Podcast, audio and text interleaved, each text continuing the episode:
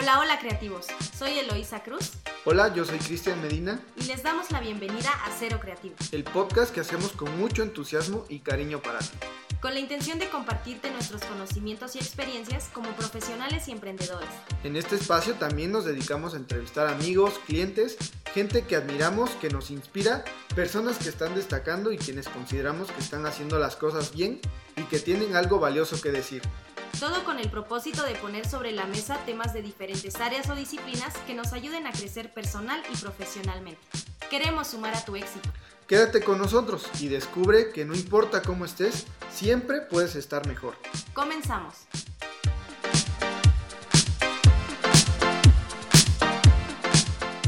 Excelente lunes amigos, bienvenidos al segundo episodio de Cero Creativo. Hoy les vamos a presentar un tema súper padre y muy importante porque es la base que rige en sí la imagen, es de donde se desprenden todos los temas que vamos a ver enseguida y pues esperamos estar en sintonía con ustedes y por eso hoy les vamos a hablar de las reglas que rigen el juego de la imagen. Así es amigos, vamos a marcar estas 13 reglas que son fundamentales para poder desarrollar una imagen que juegue a nuestro favor. La primera regla nos dice es inevitable tener una imagen. Esto quiere decir que todo aquello que pueda ser percibido, seas una persona, eh, un producto, una marca, una organización, todo aquello que pueda ser percibido tiene una imagen. Así es, en el momento en el que nosotros emitimos esos estímulos y son percibidos por alguien, así sea la persona más cercana a nosotros, nuestros padres, nuestros hermanos, ya se nos otorga una imagen pública que debemos cuidar. Exacto, entonces si de por sí la gente eh, nos va a percibir y se va a generar una opinión acerca de nosotros, pues más vale que sea una opinión favorable, ¿no? Sí, así es, es mejor que la gente hable bien de nosotros. Perfecto. Entonces, pues dejemos claro este punto. Todos tenemos una imagen y es mejor gestionarla a nuestro favor. La segunda regla de la imagen nos dice la mayoría de las decisiones las hacemos basadas en el sentido de la vista. Obviamente podemos tomar decisiones con nuestros otros sentidos, pero el, el sentido principal que tenemos es, es la vista. ¿Te has preguntado qué se ve de ti? Cris, esto está súper un poco fuerte porque realmente la gente con lo que ve de ti puede intuir desde cuántos años tienes, tu nivel socioeconómico, tu nivel cultural o académico, tu estilo de vida o hasta tu carácter, Cris. Es impresionante cómo a través del mensaje que mandamos con toda nuestra vestimenta y todo lo que se ve físicamente de nosotros, la gente puede determinar muchas cosas de nosotros, ¿no? Se puede hacer una historia en su cabeza que tal vez no corresponde a la realidad, pero mientras pues ya es lo que piensa de ti, ¿no? Así es, y es nuestra responsabilidad todo lo que hacemos pensar a las personas de nosotros. Y esto es súper importante que lo tengamos muy presentes porque acuérdate que lo que vean de ti va a definir en gran parte cómo actúen contigo las personas, ¿no? Y, y puedan decidir acerca de ti, si les gustas, no les gustas, si eres bueno, si eres malo, si eres chafa, ¿no? si, Si te, te- contratan exactamente. o no, si te compran o no, ¿no? Porque acuérdate que todo comunica y más a través de la vista, o sea, nosotros podemos captar un chorro de información a partir de lo que las personas usan, cómo, cómo se ve su aspecto, eh, cómo caminan, sus movimientos, todo es eso que percibimos a través de la vista. Exactamente. Y poniendo un ejemplo más claro, ¿quién cuando va a comprar ropa lo primero que busca es la etiqueta para ver la composición de la tela y checar si es de tintorería, si se puede lavar a mano, ¿no? Si, o si tiene algún cuidado especial. ¿no? Ay. Siempre nos vamos por las prendas que nos gustan, ¿no? Ya hasta después de que la lavas dices, chin, se, se, se encogió, ¿no? Eh, sí, no, realmente es porque pasas en el aparador y digo, a mí me encanta un vestido y de la vista nace el amor. Igual llevándolo a situaciones muy coloquiales, cuando nos encontramos en un restaurante y nos, y nos dan la carta, lo primero que hacemos es ver las imágenes, ¿no? Si algo de ahí se nos antoja, ya ni siquiera ves el resto del contenido de la, de la carta que nos dan, simplemente le dices al mesero, ¿sabes qué? Esto se me antojó, esto tráeme, por favor, ¿no? Ni siquiera sabes qué ingredientes tiene, si te va a gustar o no, pero basados en la imagen que vimos, ya decidimos pedir eso en lugar de otra cosa que pues pudiera gustarnos más en la carta. ¿no? Sí, porque dices, esto se ve delicioso. ¿Cómo se va a ver delicioso si no tienen nada que ver el sentido del gusto con el de la vista? Pero podemos decir es que se ve riquísimo, ¿no? Y se te antoja y decides pedirlo. Igual cuando, no sé, vemos estos espectaculares con la pizza deliciosa, que el queso está súper derretido y se ve jugosísima, o una hamburguesa enorme eh, que se ve muy rica, nos hace ir al lugar donde, donde las venden, ¿no? Aunque ya luego nos decepcionemos. Y es que esto se da porque según lo que percibimos, nos provoca actuar de cierta manera. Muy bien, entonces estamos de acuerdo en que la mayoría de las decisiones las tomamos basadas en el sentido de la vista, ¿no?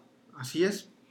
Vamos a tocar la tercera regla, que es el proceso de percibir y generar una opinión toma solo unos cuantos segundos. Es impresionante cómo los especialistas en este tema dicen que solo nos toma entre 5 y 12 segundos Percibir. percibir, ¿no? Y generar una opinión respecto a algo o a alguien. Es que somos muy crueles, Cris. O sea, yo ahorita recuerdo, no sé, vas por la calle eh, y de repente ves acercarse a, un- a alguien sospechoso.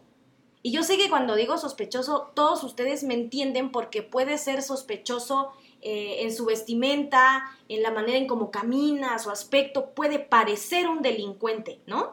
Sí, así es. Entonces, inmediatamente, o sea, eso, ese, esa percepción que tú realizas toma solo unos cuantos segundos, no es como que te tengas que tardar ni uno ni dos minutos analizando, ah, eh, se ve sospechoso, me puede hacer algo, no es que, no, es inmediato cómo reaccionas y o decides acelerar el paso o cambiarte de acera o de plano te metes a un negocio para refugiarte, ¿no? Pero es que es cuestión de segundos, es ni siquiera lo llegamos a analizar de manera profunda, es simplemente sentimos y luego Exacto. pensamos. Y basados en, en esos en ese sentimiento que nos genera la percepción de alguien más, llegamos a decidir si es bueno, si es malo, si huyo o puedo Sí. seguir tranquilo mi camino, ¿no? No, y es que a veces ni siquiera es cierto, Cris. O sea, realmente igual y es un, no sé, un chavo normal, o sea, productivo, que trabaja, que estudia, yo qué sé. O el simple hecho de todo lo que percibes de manera negativa ya te hace actuar, ¿no? Para protegerte. Sí, y aquí lo interesante de este punto es que no nada más nosotros lo hacemos con las personas, Oh, oh, las personas también lo hacen con nosotros. todo el tiempo. ¿no? Entonces ahí hay que preguntarnos, ¿la ¿estoy haciendo huir a la gente de mí? Sí, o qué le estoy proyectando a la gente, qué está percibiendo la gente de mí, que soy profesional, eh, que soy chafa, que, que soy el mejor, que soy fiable, que soy una persona eh, responsable o un montón de cosas que vamos proyectando hacia la gente y que todas estas lo van percibiendo y de la manera en cómo nos perciben va a depender cómo actúan con nosotros también. Sí, y por estos se dan todas esas frases, ¿no? O esos dichos que muy famosos, como por ejemplo, la primera impresión es la que cuenta. Sin duda, porque a partir de esa primera impresión, la gente ya se hizo una idea. O sea, y para que le quites esa idea a la gente de la cabeza, está cañón. Y es muy eh, raro que te den una segunda oportunidad para demostrar lo que realmente eres, ¿no? Pero si te la dan, esa segunda oportunidad ya va a ir con el prejuicio de la primera. Exacto, entonces todo se nos empieza a complicar porque no nos preocupamos por dar esa buena primera impresión, ¿no? Y aparte, ¿sabes qué? Esa impresión, ahorita lo estamos como enfocando más al sentido de la vista porque es nuestro sentido principal, como ya lo dijimos, pero realmente puede ser una primera impresión mediante una llamada telefónica, cuando envías un mail, eh, cuando envías tu currículum, ¿no? Para solicitar un empleo. Incluso Eh, a través del WhatsApp, ¿no? sí. Un WhatsApp que le mandas a un contacto que no te conoce, ya desde ahí él puede hacerse una idea de ti, de cómo eres. Sin duda. Muy bien. Entonces, vamos a pasar a la cuarta regla, que dice, la mayoría de las decisiones las hacemos basados en sentimientos. ¿Qué tal? Uy, no, esto está muy fuerte porque realmente nos hemos puesto a pensar esto. ¿Qué sentimientos despiertas en la gente? Oh, oh. Yo estoy seguro que nadie no lo ha hecho de manera consciente. ¿Qué sentimientos despierto en la gente? Y esto llevándolo, lo podemos llevar no nada más a personas, sino a marcas y lugares. Llevándolo al área profesional, es qué sentimientos tiene tu cliente de ti. ¿no? O tu jefe, o un proveedor. Sí, o tus compañeros de trabajo. Sí, la gente que te rodea inspira respeto, credibilidad, ¿qué sienten? ¿Admiración? Confianza. ¿O miedo porque te ves muy enojón o te ves muy serio? O rechazo, no sé, son un montón de cosas. Sí, exacto, o nada de respeto, ¿no? Porque no proyectas una imagen capaz o coherente. Entonces, ser conscientes de los sentimientos que despertamos en la gente realmente nos va a hacer actuar diferente. Exacto, porque si la gente siente, entonces actúa. Esto es muy importante de recordar, porque causamos actitudes y acciones con las personas. Y ahora llevándolo a las marcas, ¿por qué compras el iPhone X? ¿Realmente lo necesitas? Tal vez no. ¿no? Pero te hace sentir especial, ¿no? Te hace sentir algo que tú dices, me decido por esta marca y no por aquella. Sí, exacto. Igual lo podemos llevar, ¿no? A Harley Davidson. ¿Por qué su comunidad de gente es tan fuerte y tan unida, ¿no? Tan leal. Tan leal a la marca. BMW igual, ¿no? ¿Qué te hace sentir? Todo el tiempo estamos provocando emociones y sentimientos en la gente. También los lugares. ¿no? Hay lugares en los que te sientes eh, con más energía, eh, no sé, vas a un restaurante y dices, está padrísimo para venir con mis amigos, y otro que dices, está padrísimo para venir con mi familia.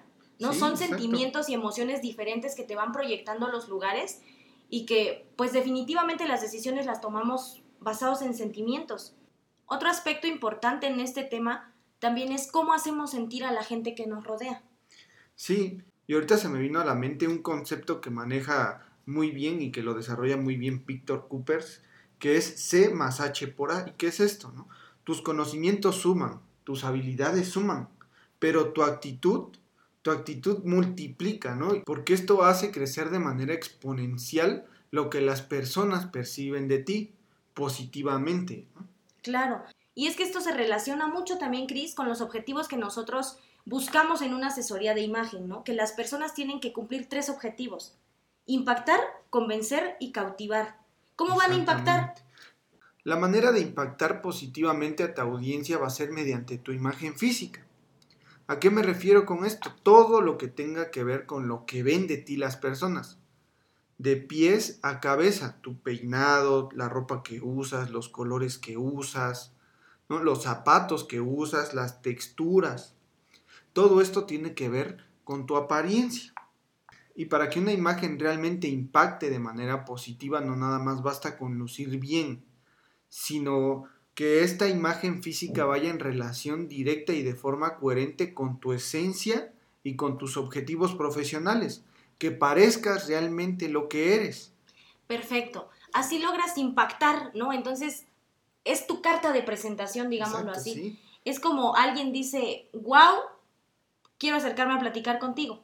Exacto, esto nos va a abrir muchos canales de comunicación, ¿no? Nos va, a hacer que la gente, como decía él, se acerque a nosotros a querer preguntarnos algo, porque parecemos alguien interesante, que tenemos algo que decir, ¿no? Es la primer puerta que tenemos que abrir. Bien, con tu apariencia puedes impactar, pero no basta solo con eso, también tienes que convencer.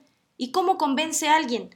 Bueno, pues en el momento en el que te acercas, es capaz de dar un buen saludo, tiene tema de conversación, sabe comunicarse, cuando ponen a prueba su talento demuestra que es capaz de hacerlo, conoce y aplica los protocolos profesionales, sociales, o sea, pone atención en los detalles y es capaz de impactar y convencer, ¿no? Pero hay gente que lo reúne, que se ve muy bien y que aparte dices, ok, es el mejor y tiene todas estas habilidades.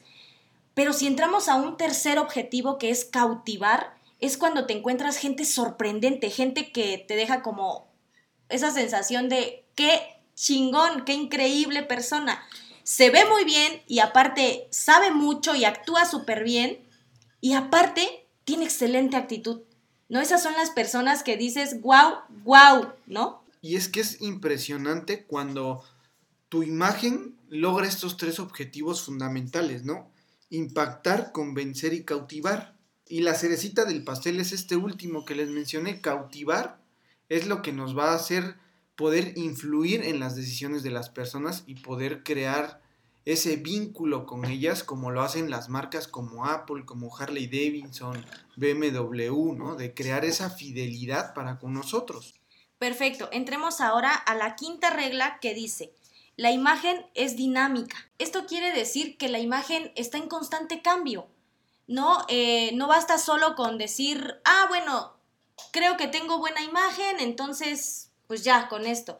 Eh, aquí el dicho de cría fama y échate a dormir ya no aplica. O sea, aquí es ahora cría fama y ponte a trabajar para conservarla. Sí, y es que debemos de tener muy presentes que la imagen es un resultado, es la consecuencia de varias causas llamadas estímulos. Ok. Entonces va a depender de los estímulos que mandemos, el cómo nos estén percibiendo. Y ahora, si no estoy logrando mis objetivos, si no estoy logrando lo que quiero, es momento de hacer un cambio, de hacer una reingeniería, como le llamamos nosotros como consultores sin imagen, hacer una reingeniería de imagen pública, restablecer tus objetivos y obviamente hacer un reajuste en tu estrategia. ¿Cómo vamos a lograr esto? Pues cambiando los estímulos, ¿no? Mejorándolos o adaptándolos a cada situación en la que nos enfrentemos. Entonces, si cambia el estímulo, cambia el resultado. ¿No? Una imagen siempre es dinámica, depende de los resultados que enviemos, así va a ser nuestra imagen. Y puede de repente tener una buena imagen, pero con algo que hagas, eh, un gesto incluso, eh, un post, un tweet, ¿no? Que envíes y tu imagen de repente como que se derrumba. Como dice una frase que me encanta, basta una cucharada de basura en un barril de buen vino para que este se convierta en un barril de basura. No sé, realmente puedes tener la mejor imagen del mundo, pero tienes que estar consciente de que tienes que seguir trabajando para conservar esa buena imagen. Porque cuando te descuidas pasa esto, ¿no? Que chin sufres una crisis de imagen y dices, mm, pues no lo vi venir. ¿No? Sí, y es importantísimo tomar en cuenta que el resultado de los estímulos que causemos va a afectar directamente a nuestra reputación, ¿no? Y como decía Warren Buffett, Toma 20 años crear una buena reputación y bastan 5 minutos para arruinarla. Entonces debemos de estar conscientes de la fragilidad de nuestra reputación. Y aquí aplica perfectísimo lo que decía Elo, ¿no? Con esta frase de cría fama y ponte a trabajar para, para conservarla. Porque ya no es, ya no se aplica como antes. Yo siento que incluso pues nunca se aplicó así, ¿no? Siempre estuvimos como en una relación muy directa con, estos temas que apenas los empezáramos como a conocer y a estudiar más a profundidad, pero sin duda se aplican. Sí, yo creo que más bien eh, esta frase de cría fama y échate a dormir aplica más en lo negativo, fíjate. Porque si te das cuenta cuando mandas una impresión negativa o la gente se hace una idea negativa de ti, como que se queda con eso, por eso no es como de cría fama y échate a dormir, o sea, haz algo malo y di que mata a un perro y ya vas a hacer mata perros, ¿no? Otra. exacto. Entonces, en lo negativo se aplica, pero cuando crees tener una buena imagen, definitivamente no te duermas en tus laureles, hay que seguir trabajando para conservar esa buena imagen. Un ejemplo muy, muy claro y cotidiano y casi de todos los días, pues son los políticos, ¿no? Que sufren crisis de imagen a cada rato, eh, o los cantantes que de repente llevan una carrera súper fructífera y por algo, una mala decisión, eh, algo que, que hagan, pues se van para abajo. Los actores también son como todas estas noticias públicas que conocemos acerca precisamente de esta regla, ¿no? Exacto, pero yo, te, yo les tengo una excelente noticia. No importa que hayan hecho las cosas mal, una imagen siempre se puede mejorar. Eso sí. Obviamente va a tomar más tiempo y va a costar un poquito más de inversión, pero hay solución, ¿no? Como les decía, se hace una reingeniería de imagen pública, se adaptan, se readaptan los objetivos y tu estrategia, ¿no? A cada situación que te enfrentes. Muy bien, entonces todos de acuerdo en que la imagen siempre está en constante cambio. Y vamos con la regla número 6 que dice, la creación de una imagen debe respetar la esencia del emisor. Yo creo que este punto está muy claro y es fundamental para toda creación de una imagen pública, porque sin la esencia no podemos trabajar bajo ninguna circunstancia. La esencia es la que va a dictar la estrategia y va a dictar también los objetivos de cada persona. Perfecto, entonces simplemente el chiste de la imagen es buscar coherencia entre esa esencia y los objetivos, ¿no? Pero de ninguna manera puede existir una imagen sin la esencia. Está directamente relacionada y se trata de que haya coherencia entre el fondo y la forma. ¿no? Exactamente, y esto no nada más lo podemos aplicar a personas, sino también a marcas y empresas, que Por es supuesto. importante. ¿no? Muy bien, entonces vamos ahora con la regla número 7, que dice, la imagen siempre es relativa. Esto es muy importante dejar claro. Bueno, ya se van a dar cuenta, lo hemos mencionado y se van a dar cuenta cómo lo vamos a seguir mencionando, porque el concepto de buena imagen está un poco manoseado, ¿no? Está mal definido y lo percibimos de una manera inadecuada, pero no hay imagen buena ni mala, sino la que debe ser. Lo que les mencionábamos, tiene que ir en relación directa con tus objetivos y con tu esencia. Y quién eres profesionalmente en caso de que tengas objetivos profesionales también o que lleves a cabo una actividad profesional, ¿no? Si eres el mejor estilista, pues parece el mejor estilista, ¿no? Claro. Si eres el mejor abogado, pues parece el mejor abogado. Todo va a depender del contexto y de lo que se quiera transmitir, Cris, porque no podríamos comparar quién tiene mejor imagen, ¿no? ¿Una estilista o un abogado? Mm, O sea, Mm. no tienen nada que ver el uno con el otro. Siguen propósitos diferentes. Entonces, cada uno puede tener una excelente imagen, pero expresarla de distinta manera. Exacto, ¿no? Son canales de comunicación distintos. Y aquí hay un ejemplo que siempre me gusta mencionar, ¿no? Ahorita que está muy de, de moda o, o que escuchan mucho reggaetón. Bad Bunny tiene buena imagen o una mala imagen. Pues tiene excelente imagen porque Pues claro, está ¿no? cumpliendo sus Sí, objetivos. por supuesto, llena sus conciertos, su música la escuchan en todos lados, entonces está cumpliendo o está logrando esos objetivos que él buscó desde el principio, ¿no? Y es que sabes que la imagen es relativa a tres factores, Chris. ¿Quién eres? ¿No? La esencia de Bad Bunny hablando en este caso. ¿Qué objetivo quieres lograr?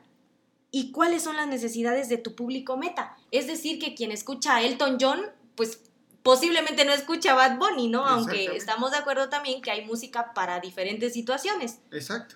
pero cada quien se dirige a un público en específico. Entonces, la imagen siempre es relativa, acuérdense de esto.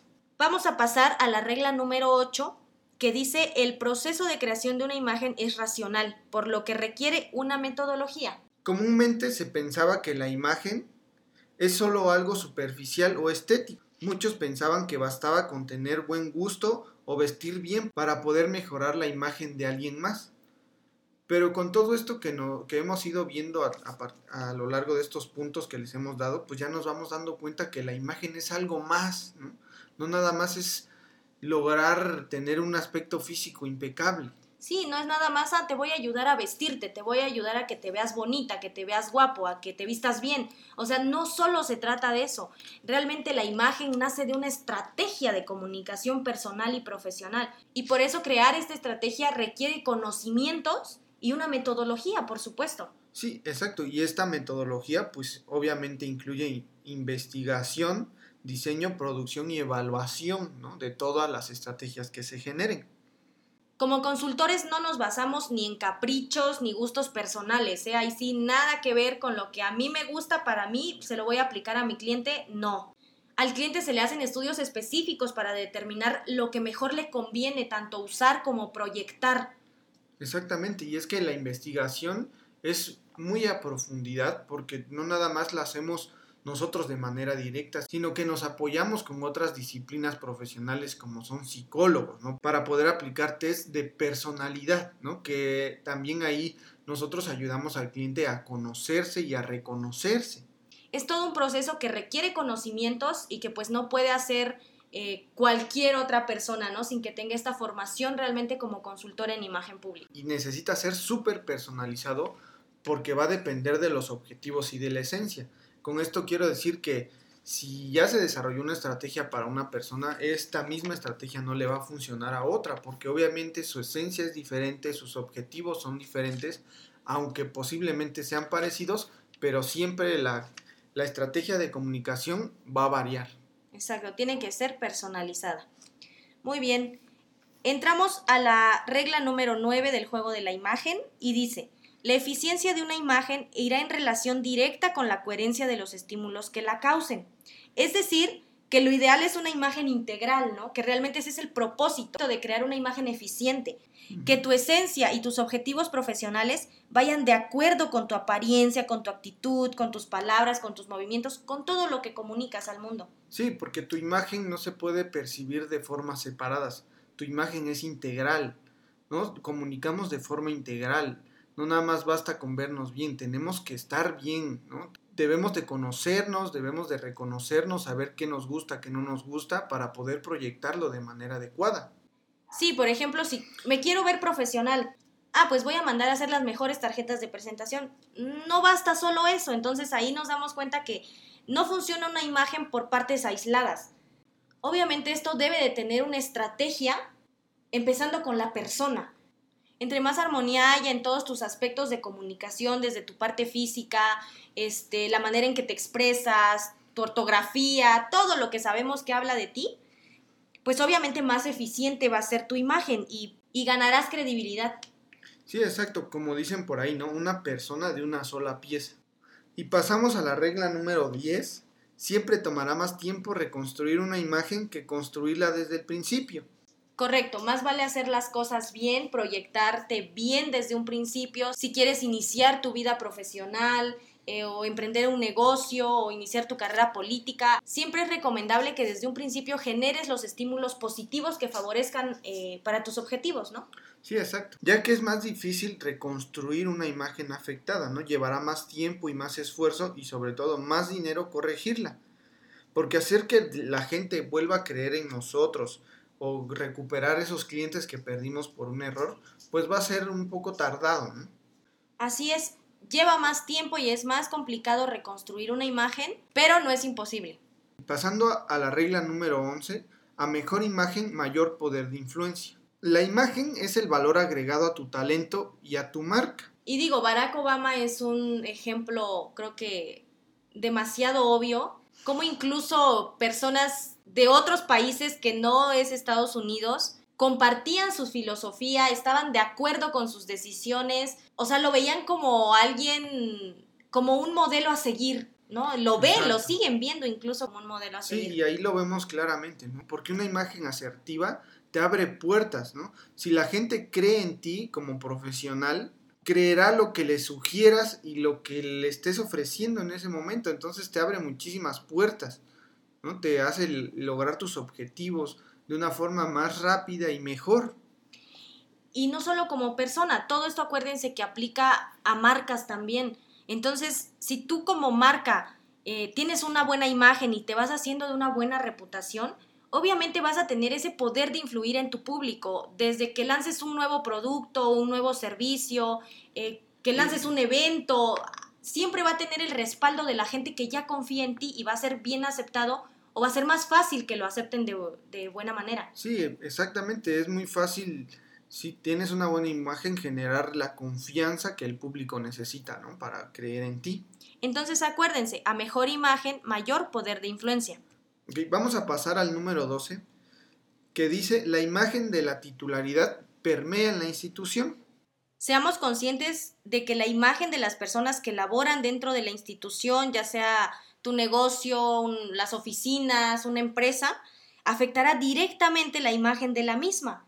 Y es lo que pasa con los bancos, ¿no? Que son tan, como que todos se quejan de la atención en los bancos. Y es que cuando sales no dices, ¿sabes que Chuchita Pérez me atendió súper mal? Dices, en Santander o Banorte o Banamex o, o cual sea el banco al que asistes, dan un pésimo servicio, no resuelven nada, o sea, todo lo remontas a la institución, ni, ni siquiera te acuerdas, ni siquiera pones atención quién te atiende, ¿no? Exacto, y es que cuando decimos titularidad no solo nos referimos al gerente, al dueño o al director, ¿no? Nos referimos a todos los colaboradores que tienen contacto directo con los clientes, porque para el cliente la chica que atiende se vuelve la titularidad, ¿no? Para los proveedores también quien lo reciba, esa persona se vuelve en la titularidad de la empresa.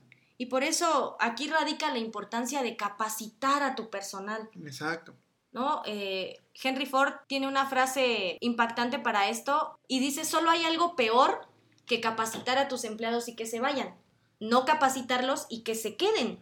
Imagínate, porque definitivamente tus empleados pueden o arruinar o llevar a la cima a tu empresa. Sí, y es que esto es muy complicado, ¿no? Para todas esas personas que son dueños o empresarios, querer invertir en la capacitación de sus, de sus colaboradores, ¿no? Pero no ven la, la gravedad de esta situación. Como decía Celo, o sea, puede tanto mejorar o empeorar y llevar a la ruina a la empresa, ¿no? Así es, la imagen de los colaboradores en todos los aspectos, ¿eh? hasta que esté bien alineadita, limpia. Que tenga un correcto protocolo de atención al cliente. Que te sonría cuando llegues, ¿no? O sea, eso es básico. La actitud del personal, que sepa resolver eh, una queja, una duda, que te atienda, que te dé la orientación adecuada para lo que estás buscando. Esto es maravilloso cuando te encuentras con estas personas que respaldan la calidad de una institución. Sí, exacto. Y que no nada más respaldan, sino que refuerzan, ¿no? Esa reputación. Por eso se dice que ya no hay que buscar empleados, ¿no? Sino embajadores de marca que realmente transmitan la esencia de tu marca. Exacto, que estén convencidos con tus objetivos y con tu esencia como marca para que ellos se puedan sentir cómodos y puedan comunicarlo también de manera efectiva. Bueno, pasando a la última regla del juego de la imagen pública, nos dice, la imagen de la institución permea en sus miembros. Y yo diría que hasta en sus clientes. Sí, por supuesto. La imagen y reputación de cada lugar recae también en los colaboradores, sea positiva o negativamente. ¿eh? Aquí hay que tener mucho cuidado también. Retomando el ejemplo que decía él lo de los bancos, ¿no? Hay bancos que dices, no, no manches, ya te atienden súper mal. Así el colaborador esté entrando, ya se le atribuyen esas características. O llevándolo a un aspecto positivo, Chris, porque muchas personas aspiran a trabajar en Google, en Disney, en, Apple. o sea, son empresas que las ves como súper aspiracionales, porque sabes que toda esa reputación genial que, que han ganado, pues va a pasar directamente a ti, ¿no? Si trabajas en una empresa chingona, pues, pues eres alguien chingón, ¿sí? Y si trabajas en una empresa chafa, pues por ende también la gente te cataloga así. Exacto, y espero que todas estas 13 reglas del juego de la imagen que acabamos de ver sean de mucha utilidad para ustedes. Realmente hay que pensar y analizar cada una de ellas porque nos dan lecciones importantísimas, tanto si eres emprendedor, eres algún colaborador de una institución pública, privada, si tienes alguna idea que quieres vender, todo esto se aplica para nosotros y nos puede dar muchísimas ventajas en el mercado.